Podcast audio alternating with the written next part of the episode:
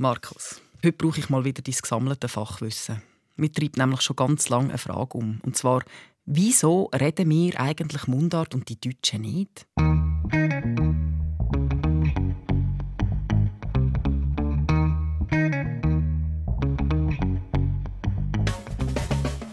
Meine, sie schreiben und reden Hochdeutsch und wir schreiben Hochdeutsch. Aber reden tun wir alle Mundart. Wieso gibt es diesen Unterschied?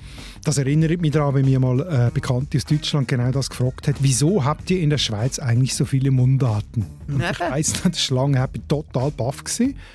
Und dann ist mir später eingefallen, falsche Frage.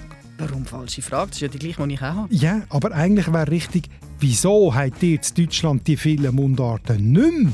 Weil die Mundart war zuerst. Mm. Lang vor dem Hochdeutschen, und zwar überall im ganzen deutschen Sprachraum. Also von nicht Blatt an der Wetterkant oben, also von mhm. der niederdeutschen Mundarten im Norden oben, Wetterkant so. für die Küste, über sächsische, fränkische, rheinische, bayerische, was gibt es noch, als schwäbische und so, mhm. bis zu unserem alemannischen natürlich, hat es so kleinräumige verschiedene Mundarten gegeben wie heute bei uns immer noch. Das ist jetzt mal eine Ansage, die mir gefällt. Mundart war zuerst. Ja, schon Aber es erklärt irgendwie trotzdem nicht, warum das denn die Deutschen diese Mundart nicht mehr haben. Hat das mit der Nazizeit zu tun? Das habe ich schon ein paar Mal gehört.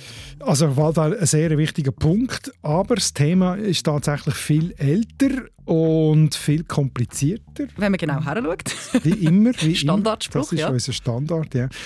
Also die heutige Situation, dass wir Hochdeutsch schreiben und Mundart reden, die geht eigentlich ins frühe 19. Jahrhundert zurück. Mit vielen Aufs und Abs und Wellenbewegungen, das war nicht geradlinig. Das tönt nach einem wilden Ritt. Da bin ich dabei. Heute machen wir ein bisschen Sprachgeschichte. Ja.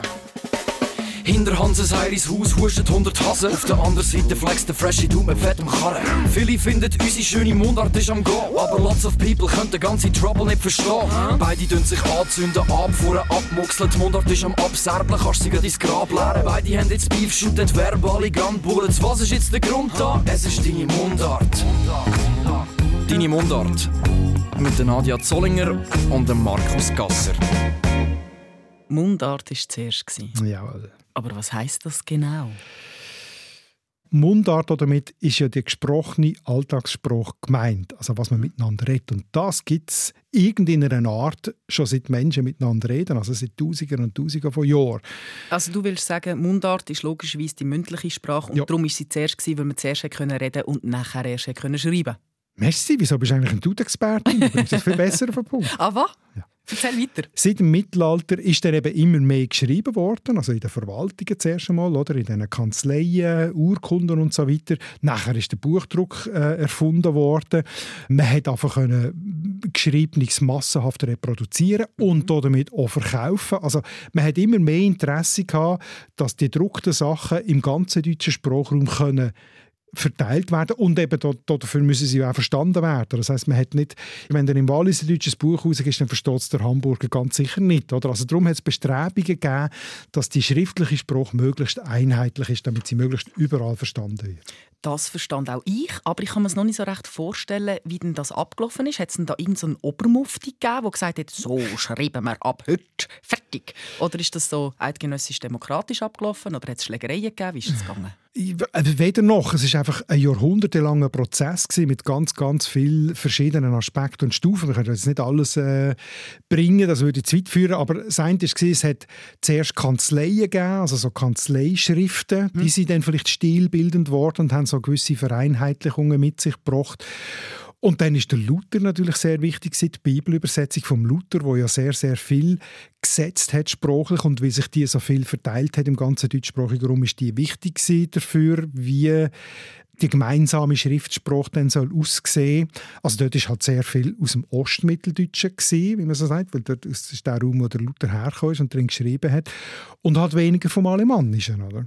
Und an was hat man das zum Beispiel gemerkt? Also ein Beispiel, das mir immer in den Sinn kommt, ist äh, das Wort Lippe. Völlig normal heute bei uns, oder? Mhm. Aber das alte alemannische Wort ist Lefze. Sie das nicht bei den Hunden? Doch, heute braucht man das nur noch für Hunde tatsächlich. Aber damals war das süddeutsche Wort für Lippen. Und weil das halt in der Bibel vom Luther als Lippe gebraucht worden ist und sich das durchgesetzt hat, hat das auch bei uns das Wort Lefzen ersetzt. Die Mundart. Und wegen der Verbreitung von dieser ganzen Schriftlichkeit schreiben wir jetzt halt auch Hochdeutsch, wie jetzt mhm. halt die Deutschen und die Österreicher auch. Mhm. Aber wir reden ja trotzdem noch Schweizerdeutsch. Die Deutschen haben dann einfach irgendwie ihre Mündlichkeit verloren, oder Ja, ja, das kann man also ein bisschen vereinfacht so sagen. Also man muss ja schon sagen, es gibt schon immer noch Dialekte in Deutschland, also im Süden ein bisschen mehr als im Norden. Aber es ist eine total andere Situation, vor allem in der Öffentlichkeit. Und das hat eigentlich im 18. Jahrhundert angefangen, wo Hochdeutsch reden eine Prestigefrage geworden ist. Also, also, also ist mehr besser gewesen? Kann man so sagen, ja. Also wer gebildet ist, wer modern ist, wer fortschrittlich ist, der hat nicht die bäuerischen Mundarten, also man hätte das plötzlich auch bewerten, oder? sondern der hat jetzt elegante Schriftdeutsch. Also eigentlich hat man tatsächlich angefangen, die geschriebene Sprache zu reden statt Mundart. Und das ist nicht flächendeckend und wie ein Schalter an und ab gewesen, sondern das ist über Jahrhunderte gegangen. Also zuerst in den Oberschichten, eben in den Mehlbesser, die das gemacht haben. Und weil man dann halt auch als Bürger in einer Stadt auch zu den Mehlbesser gehören hat man dann auch angefangen, das zu machen. Das ist so ein Nachahmungseffekt gewesen. Ja, so Elias-mässig. Elias, du meinst Norbert Elias über genau. den Prozess der Zivilisation. Genau, also man sieht auch und man will auch dort rauf und dann steigert man genau. sich so. Jeder ja, will okay. höchste und das ist so eine Aufwärtsbewegung. und diese Haltung ähm, hat dann dazu geführt, dass eigentlich bis etwa um 1900, also vielleicht nach 100, 150 Jahren, sich im öffentlichen Sprachgebrauch das Hochdeutsche fast vollständig durchgesetzt, vor allem im Norden und in der Mitte von Deutschland. Und dass es eine Art, wirklich eine Zweiteilung von der Gesellschaft gegeben hat. Oder eben die, die Hochdeutsch können und dann ein bisschen mehr Prestige haben und die, die es nicht beherrschen und, und darum eher ein bisschen als ungebildet gelten. Und da haben wir Schweizer gesagt, da machen wir nicht mit. Wir sind demokratisch, wir sind sozial, wir wollen keine Zweiteilung von der Gesellschaft. Ja, wenn die Welt so einfach wäre. Aber irgendwie in diese Richtung geht es schon. Oder? Es gibt äh, ein ganz tolles Buch, alles, was ich dir heute erzähle, weiss ich, oder das meiste davon, was ich dir heute erzähle, weiss ich aus einem Buch, das letztes Jahr rausgekommen ist, wo der Emanuel Russ und Juliane Schröter äh, haben. Das heißt Schweizerdeutsch, Sprache und Identität von 1800 bis heute. Und dort wird die ganze Debatten und alle die Faktoren, die dazu geführt haben, dass wir in der Schweiz eben die Mundart behalten haben und nicht durch Hochdeutsch, sehr detailliert auseinandergesetzt mit sehr vielen Zitaten. Eine Debatte, wo ich gerne ein bisschen etwas erzählen davon, ist ähm, äh, im frühen 19. Jahrhundert. Da hat es eben auf der einen Seite Gelehrte gegeben, die die Haltung hatten, Kulturgeschichte ist eine Weiterentwicklung, eine höhere Entwicklung von einem tieferen auf ein höheres Niveau. Mhm. Also ein aufklärerischer Gedanke. Oder Bildung, Kultivierung, alles entwickelt sich höher, auch die Sprache. Und ein, der das vertreten hat in der Schweiz, ist der Albrecht Renker, ein, mhm. ein Aargauer Arzt und Politiker. Der zum Beispiel hat geschrieben, Mundart ist roh und ungeschliffen Hochdeutsch ist kultiviert, Weiterentwicklung und darum müssen die Gebildeten in der Schweiz schleunigst von Hochdeutsch reden, damit man den Anschluss an die kulturelle Entwicklung nicht verliert. Renker hat der Doktor geheißen? Äh, Albrecht Renker. Also dem hat also so etwas von der Marschblase. Das ist ja vielleicht roh, aber ungeschliffener Diamant ist das Schweizerdeutsch. Ah, die Haltung Mundart ist ein Diamant, vielleicht ein ungeschliffener Diamant, die hat es damals auch schon gegeben, das war die andere Seite. Gewesen. Es hat eben auch Gelehrte gegeben, die schon damals den Reichtum von der Mundart erkannt haben, gesehen voilà. haben. Oder zum Beispiel der äh, Karl Rudolf Hagenbach, ein Basler Pfarrer, der hat zum Beispiel die L-Wörter so gelobt. Deine Lieblingswörter? Ja, dass man aus einem Substantiv mit L ein Verb machen kann. Zeichnen. Seich wird zeicheln, Öl wird ölen. Es fällt gerade verschmücken. Tod wird töteln, oder? dass es ein Reichtum gibt und mit so einem einfachen Mittel kann so viel machen. Aber da hat vor allem ist natürlich auch darum gegangen, dass Spruch eine sozialpolitische Bedeutung hat. Das heißt? In einem republikanischen Staatswesen, wie man damals gesagt hat, also heute würde man sagen, in einer Demokratie, mhm. sollen alle Bürger die gleiche Sprache reden. Eben doch sozial. Im Hagenbach seine Forderung war, solange nicht Hochdeutsch zu der allgemeinen Volkssprache geworden ist, müssen alle Mundart reden. Also das ist sozusagen eine staatsbürgerliche Pflicht von der sogenannten höheren Stände in der Stadt, dass die weiterhin Mundart reden. Und zwar hat er das explizit mit dem Hinweis auf die Situation in Deutschland gemacht, wo es eben so eine Trennung zwischen höheren und niederen Gesellschaftsschichten, weg der Sprache und das wollen wir in der Schweiz nicht. Voilà, das ist ja das, was ich sage. Schweizer sind sozial und sie haben die Spaltung nicht wollen. Jeder muss verstehen, Fall, um es, was es geht. Es hat auf jeden Fall ein paar Gelehrte gegeben, die genau das so gesagt haben. Und das hat gelangt? So eine Handvoll Gelehrte? Nein, das hat natürlich nicht gelangt, aber es ist einfach spannend, dass es die Debatte tatsächlich gegeben hat. Oder? Ich meine, das äh, habe ich bis jetzt nicht gewusst, dass man über das wirklich gestritten hat. Aber Darüber hinaus ist natürlich Mundart auch zu einem Politikum geworden in dieser Zeit. Nämlich eben zum Symbol für die Identität der Deutschschweiz. Also man kann sagen, Vaterland und Muttersprache haben ab jetzt zusammengehört.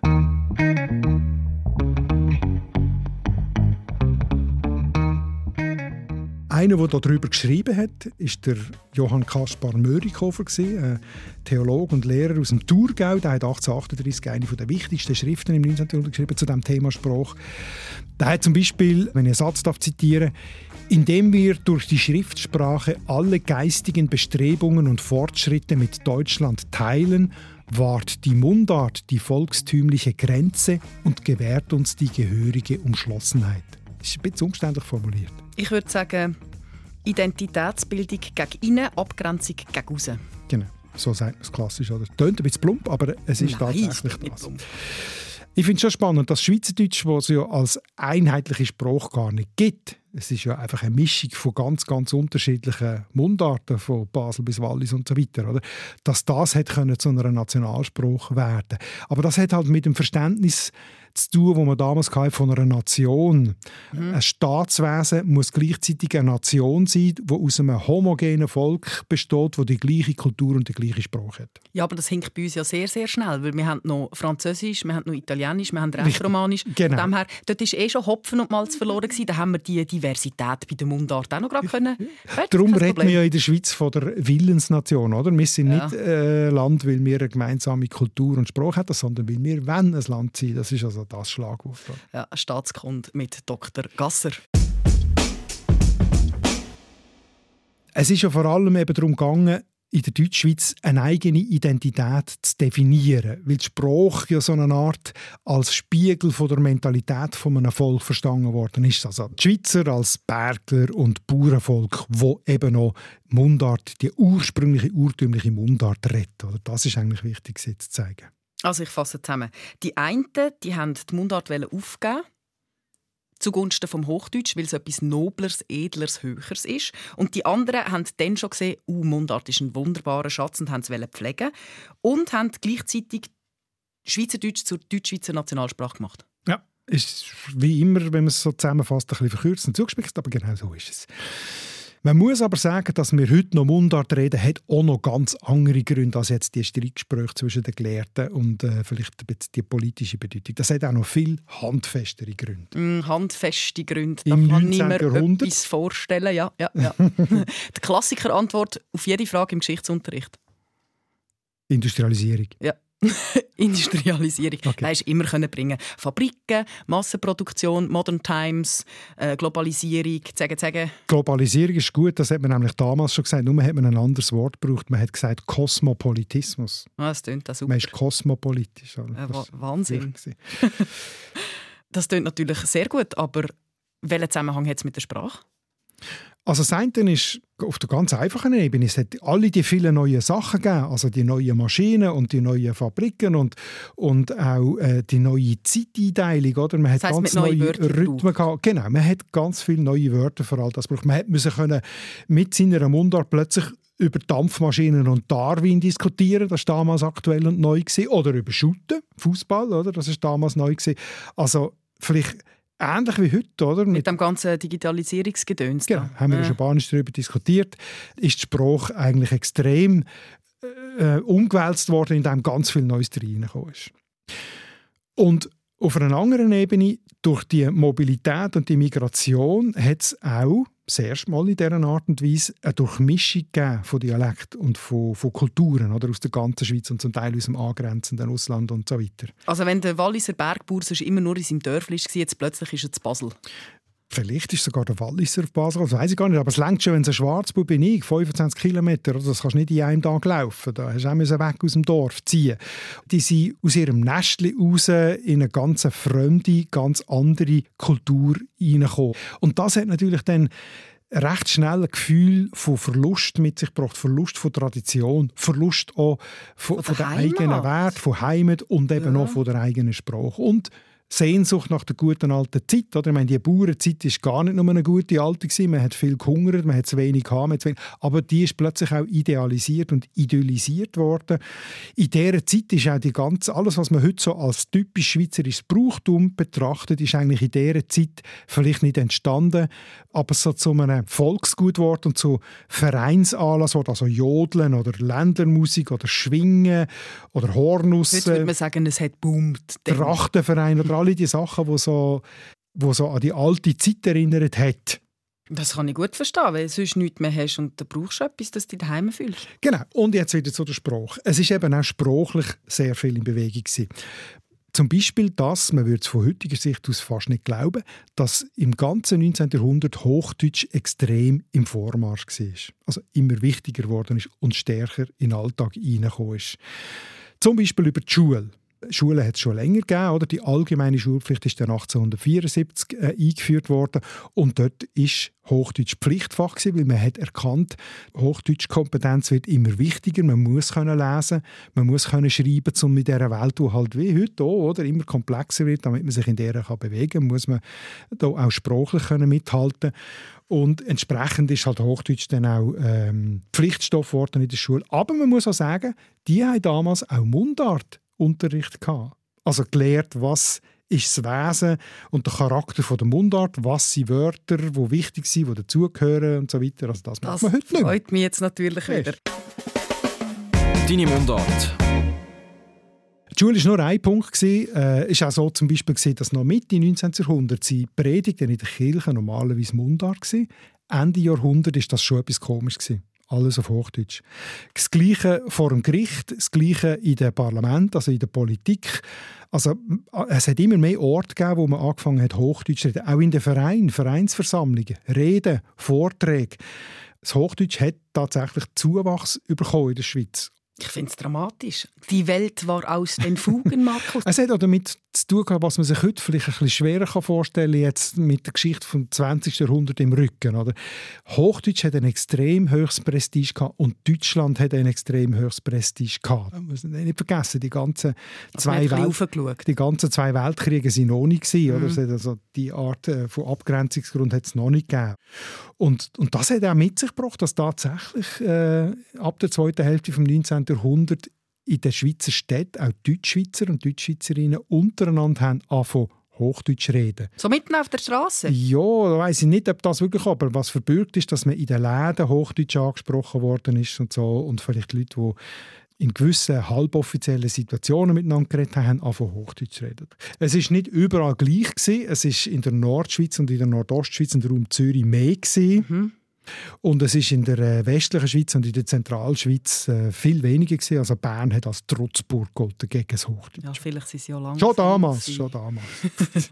also das heißt, die Leute haben wirklich komplett die Sprache gewechselt und nicht einzelne Wörter ersetzt. Wirklich komplett. Also, ja, ich hätte gerne einen Tisch. Ja, das ist das eine. Also eigentlich wie, gleich wie in Deutschland, oder? dass man einfach die Sprache je nach Situation, wo man redet, wechselt. Und zwar halt in immer mehr Situationen und dann auch immer mehr in Alltagssituationen.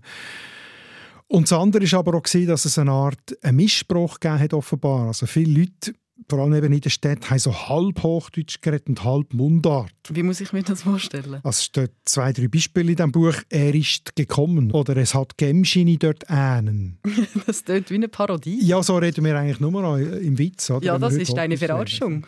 Aber das ist, hat man damals überhaupt nicht lustig gefunden und es ist grosse Kritik daran geübt worden. Zu Recht?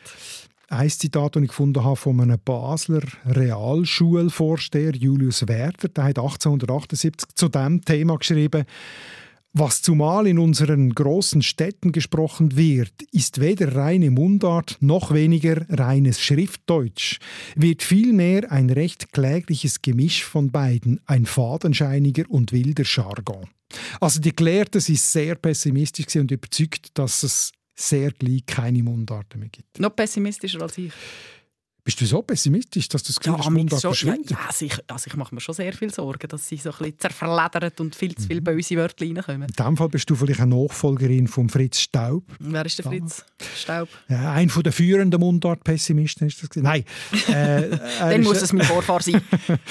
er ist einer der Gründer des Schweizerischen Idiotikon. Der hat in den 1870er Jahren zu einem anderen Dialektolog gesagt, in 20 Jahren spricht kein Mensch mehr Schweizerdeutsch. Ja, das schlägt im Pessimismus. Hat aber nicht recht gehabt. Nein, zum Glück nicht. Aber man hat sich damals halt als eine Art wie einen Naturprozess vorgestellt, oder? dass die Vorwärtsentwicklung von der Kultur und von Spruch, also bei der Spruch halt hin zu einer Kulturspruch und zu einer Schriftspruch, dass die wie ein Naturprozess ist und nicht aufzuhalten ist. Man hat ja auch gesehen, wie es in Deutschland ist, wo die Dialekte mhm. total schon am Verschwinden waren. Und man hat es auch gesehen in der Romandie, also in der Westschweiz, dort hat es Patois gegeben, die franco-provenzalischen Dialekte, die sind dann, zweite Hälfte des 19. Jahrhunderts, schon extrem am Verschwinden gewesen und hat das Gefühl gehabt, das wird bei uns genau gleich so kommen.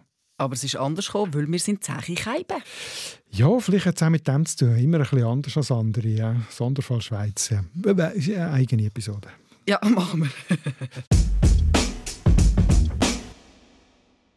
Aus diesem Kulturpessimismus heraus ist auch das äh, Schweizerische Idiotikon, wo wir immer davon reden, gegründet worden. Unsere Bibel sozusagen. Mhm. Unter anderem eben von Fritz Staub und das ist ein gewaltiges Sammelprojekt gewesen, unter Mithilfe der gesamten Bevölkerung, wie man gesagt hat. Und zwar hat man 1862 einen Aufruf geschrieben an die ganze Bevölkerung. Sie sollen doch irgendwie Material schicken, wenn sie haben, weil man das eben hat sammeln Wie hat das tönt, der Aufruf? Eben, hören mal, wie das tönt. Das ist nur eine Passage.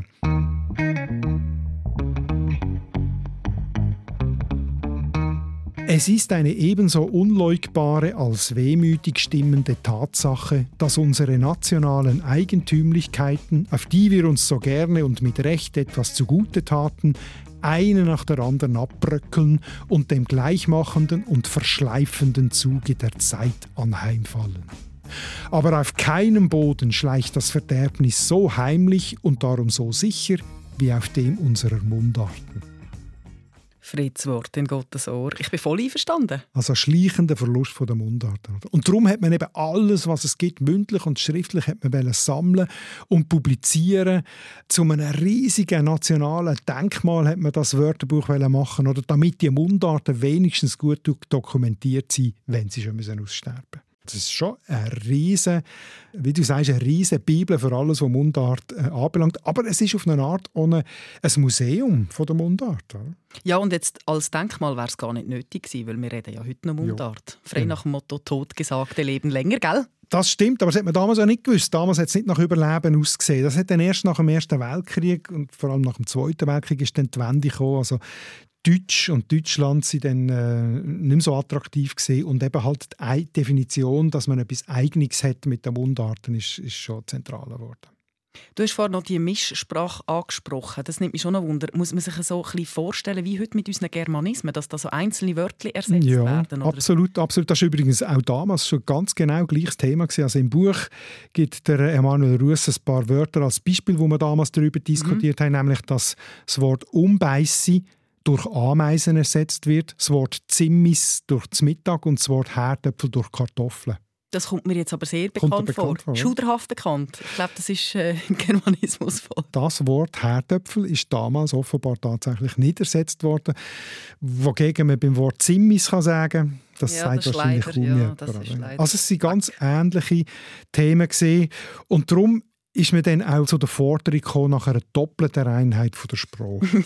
das klingt gut. Doppelt und dann erst noch rein, das ist ein Superlativ von der Extraklasse, ja, oder? 70er Jahre äh, Waschmittelwerbung mit Ariel wird es doppelt rein. Nein, was ist es? Nein, ist etwas anderes. Also, man soll kein Mischspruch reden, sondern sowohl reines Hochdeutsch wie reine Mundart. Was heißt rein? Ja, eben, das ist die Frage. Was soll rein sein? Ist die Frage, mit was man es vergleicht. Oder? Vergleicht man es äh, mit seinem Großvater oder Urgroßvater oder mit irgendeiner mittelalterlichen Quelle? Es ist wie heute, oder? Meistens merkt man ja, was unrein ist, in Anführungszeichen. Also, mhm. wenn ein Wort kommt, das einem fremd vorkommt oder aus einer anderen Sprache, dann findet man, das stimmt nicht, das stört. Also, das kann man viel einfacher sagen, als was eigentlich das Reine wäre. Aber gemeint ist eigentlich so etwas wie urtümlich. Und das finde ich wirklich ein spannender Punkt dass im frühen 19. Jahrhundert, also 1830er, 40er Jahre, haben sich die Gelehrten noch bemüht, dass die Mundart soll kultivierter werden Also schon Mundart reden, nicht Hochdeutsch reden, also der, der Karl Rudolf Hagenbach mhm. zum Beispiel, der davon geredet haben. Aber man soll doch so ein bisschen die derben Wörter und die rauen Klänge veredeln. Also er hat zum Beispiel den Basler empfohlen, Sie sollen nicht so schleppend und dehnt schwätzen, wenn sie Baseldeutsch schwätzen. Nicht so durch die Nase durch. Nicht, ich habe es gerade versucht nachzuspielen. Oder? Sondern halt irgendwie eben ein bisschen, das ein bisschen, ein bisschen mehr wie im Hochdeutschen aussprechen. Oder in St. Gallen ist gelobt worden, dass die Leute schon Stein sagen und nicht mehr stehen. Oder sie sagen, ich glaube und nicht mehr ich glaube. Also, dass man da versucht hat, die Mundarten ein bisschen mehr zu veredeln. Eben. Was für eine absurde Idee. also. Aber eben, schon 30 Jahre später, in den 1860ern, hat sich das total umgekehrt. Also dort ist nicht mehr das Ideal der Mundart nicht mehr, dass die soll kultiviert tönen, sondern umgekehrt. Man hat dann dem nicht mehr roh gesagt und ungeschliffen, sondern ursprünglich. Man hat entdeckt, eben gerade vor dem Hintergrund von diesen ganzen Umwälzungen, oder, hat man den Dialekt entdeckt als das Ursprüngliche, das Ländliche, das Natürliche, das Heimatliche. Also eine völlig andere Symbolik, die plötzlich dahinter Das ist jetzt wieder Wasser auf meine Mühle. Es klingt aber schon recht verkopft. Ist das jetzt wirklich nur so eine gelehrte Diskussion und relativ weit weg vom Volk? Ja, schon, aber es ist natürlich immer mehr ins Volk hineingekommen, eben durch, ähm, also, weil die Leute halt immer alle auch in die Schule gegangen sind und sind, sind sie mit diesen Diskussionen ja schon immer mehr Menschen in Berührung gekommen und so in den 1860er, 70er Jahren hat wirklich die Sprachfrage in der Schweiz schon eine gewisse Aufmerksamkeit gehabt, auch äh, außerhalb der Studierstuben. Man hat einfach Angst gehabt, dass die Mundart verschwindet. Die Mundart. Aber etwas dunkel mit passt gleich noch nicht zusammen. Also auf der einen Seite der Kulturpessimismus, die Angst, dass, dass die Sprache und die Kultur verschwindet. Mhm. Aber vorhin hast du ja auch gesagt, dass Schweizerdeutsch eine Art Nationalsprache geworden ist in der Deutschschweiz. Wie geht das miteinander? Ja, es wirkt widersprüchlich, aber es, es, passt natürlich schon zusammen. Oder? Äh, also man kann ja etwas auch zu einem Mythos machen, gerade weg der Angst oder trotz der Angst, dass es verschwindet, oder? Also das, oder, oder dass man es zum Mythos macht, zu dem, wo man unbedingt will haben als Identität, um es dann eben auch können retten, oder? Man hat halt Schweizerdeutsch als Spiegel von der Volksseele gesehen, von der Identität, das habe ich vorhin schon mal gesagt. Das heißt aber auch, wenn das verloren geht, dann geht auch die Eigenart, das Eigentümliche, wie man damals gesagt hat, verloren. Und damit geht auch eine Art Souveränität und vielleicht sogar die Eigenstände als politische Nation verloren. Also auch dort berührt sich dann das äh, mythische oder psychische, psychologische, mentale mit dem politischen. Jetzt haben wir aber ganz viel gehört und es war relativ komplex. Gewesen. Kannst du mir das nochmal ganz kurz zusammenfassen? Mhm. Was muss ich jetzt mitnehmen? Warum reden wir Schweizerdeutsch? Okay, in a nutshell. In einem Nussschäleli. Gut. Also, auf eine Formel gebracht, im 19. Jahrhundert ist in Deutschland die Mundart zum Symbol für Unbildung geworden. Darum hat man sie eher vermeiden. In der Schweiz ist die Mundart in der gleichen Zeit zum Symbol für unsere Nation geworden, also für die Deutschschweiz. Und darum ist es logisch, dass Mundart als Alltagsspruch für alle Schichten und in allen ähm, Gesprächssituationen mehr als einfach nur akzeptiert ist, sondern eigentlich fast Pflicht, also nicht vermeiden. Ja, also das ist ja heute noch so. Es ist ja völlig absurd, wenn wir plötzlich auf Hochdeutsch wechseln, wenn wir mit einem anderen Schweizer genau. reden. Das ist in Deutschland überhaupt nicht absurd, sondern normal und das ist eben der grosse Unterschied. Aber die spannende Frage ist doch eigentlich auch, wie reden wir denn Schweizer untereinander, wenn jetzt zum Beispiel ich ins Wallis gehe oder wenn ich auf Bern gehe, wie rede ich denn? Wie gehe ich mit dem Dialekt um? Das ist doch eine spannende Frage. Also du meinst, ob, ob du dich dort anpasst oder nicht anpasst? Richtig.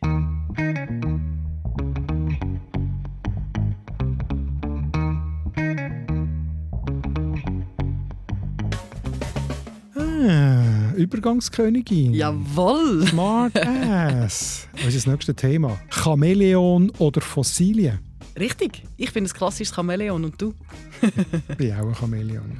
Aber wir, wir zwei Chamäleoners, wir gehen jetzt reisen, gell? Wir gehen auf Arosa und treffen dort ein Fossil. also ich glaube, er ist ein Fossil, ja. So ich Der Kabarettist Benz Friedli. Wir sind nämlich das erste Mal unterwegs zusammen, gell? Ich freue mich sehr. Live vor Publikum mhm. am Festival in Arosa.